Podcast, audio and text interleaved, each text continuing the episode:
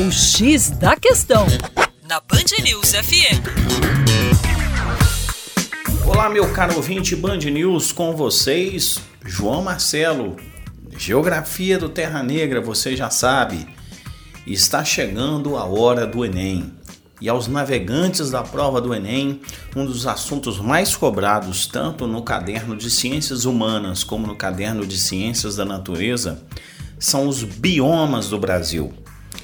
É identificado no nosso país, ou são identificados no nosso país, cerca de seis grandes domínios de natureza.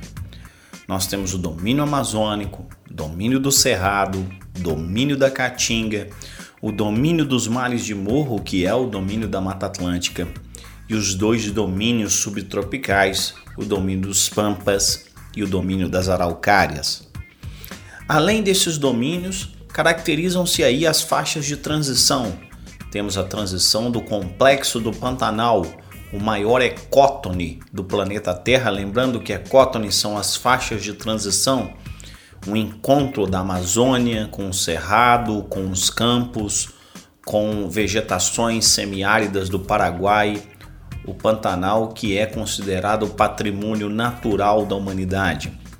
Temos também a mata de cocais, que faz a transição entre a Caatinga e as regiões amazônicas.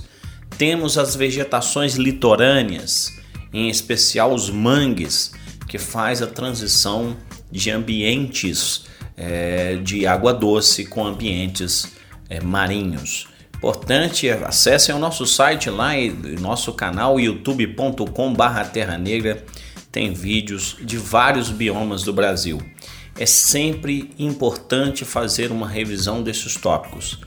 E para você que não vai fazer a prova do Enem, é importante também conferir os biomas para quando você for viajar saber desta grande riqueza que são os domínios de natureza do nosso país.